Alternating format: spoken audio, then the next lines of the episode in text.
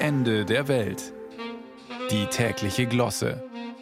Ein Podcast von Bayern 2. Heute habe ich eine gute Nachricht. Gut, ich muss Sie auch gleich enttäuschen, der ewige Weltfriede ist leider nicht ausgebrochen, aber in Landshut-Tagen an diesem Wochenende immerhin die Druiden Bayerns. Ja, die Druiden, Sie haben richtig gehört. Und da kommen nicht Asterix, Miraculix und Idefix nach Niederbayern, es findet auch kein Obelix Hinkelstein Weitwurfwettbewerb statt, nein, es kommen echte Druiden, also geistige Nachfahren jener keltischen Priester, die Glauben und Wissen lehrten, aber schriftlich nichts hinterlassen haben, womit klar ist, dass der Hubert Aiwanger schon mal kein Druide sein kann. Andere Politiker auch nicht im Übrigen. Druiden schließen parteipolitische und konfessionelle Arbeit innerhalb ihres Kreises aus, weil sie sich zur geistigen Freiheit bekennen. Sauber. Wenn man dem jetzt noch das druidische Leitmotiv Einigkeit, Frieden, Eintracht hinzufügt, wird schnell klar, dass Druiden definitiv aus einer völlig anderen Zeit als der unseren kommen müssen.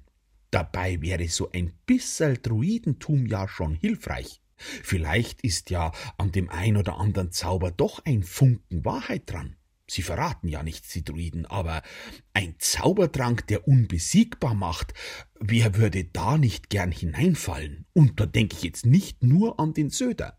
Die Katharina Schulze würde da als erste ein Vollbad drin nehmen. Wobei es ja diesen Zaubertrank nur im Asterix und nicht in echt gegeben hat, sonst hätten ja die Römer die Kelten nicht besiegt. Aber Seher haben sie gehabt, die Druiden, und Barden auch. Damit waren sie der erste Stand im Staate.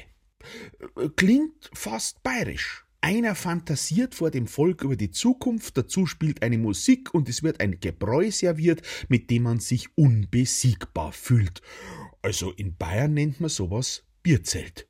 Die Wirte und die Brauer sind folglich sowas wie die bayerischen Druiden. Mit dem Wort Bierbarone hat man sie ja schon vor hundert Jahren in den Adelsstand erhoben, und über ihren Verdienst reden sie auch nicht, und schriftlich liegt auch nichts vor, zum Teil nicht einmal beim Finanzamt.